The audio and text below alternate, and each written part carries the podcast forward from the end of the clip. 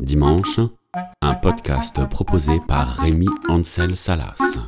Dimanche, chapitre Dimanche, les profs.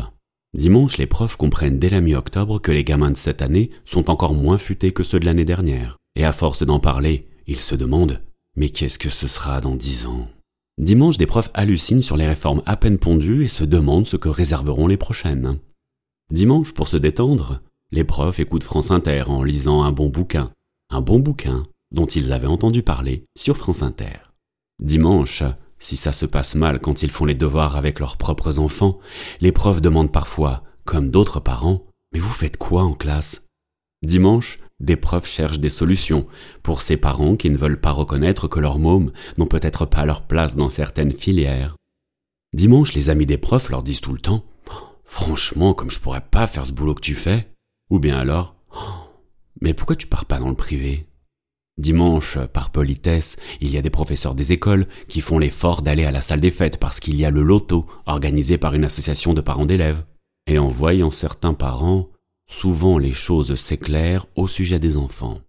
Dimanche, les profs pour qui les choses se passent mal dans leur établissement pensent dès le mois de novembre à leur vœu de mutation.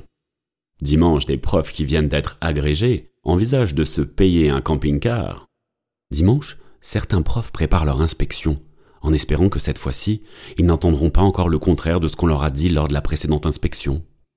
Dimanche, les profs peuvent avoir une pensée émue pour tous ces gamins méritant mieux que les parents dont ils ont hérité. Dimanche, vêtus d'une doudoune ou d'un coupe-vent quechua, les profs partent en Dacia ou en Congo faire du sport à la campagne. Dimanche, des profs préparent des courriers ou une réunion pour empêcher qu'un de leurs élèves ne soit exclu de l'établissement. Et parfois même, c'est aussi pour éviter une expulsion du territoire. Dimanche, des profs d'une certaine génération peuvent faire des photocopies d'anciennes photocopies. Dimanche, les profs retournent à l'expo qu'ils sont allés voir la semaine dernière avec une de leurs classes parce que la visite a été un vrai bordel.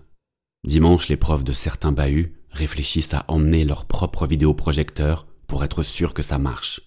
Dimanche, des profs peuvent parfois dire du mal des orthophonistes. Dimanche, les profs écrivent des projets pour faire venir des artistes dans leur classe. Ils anticipent même le planning.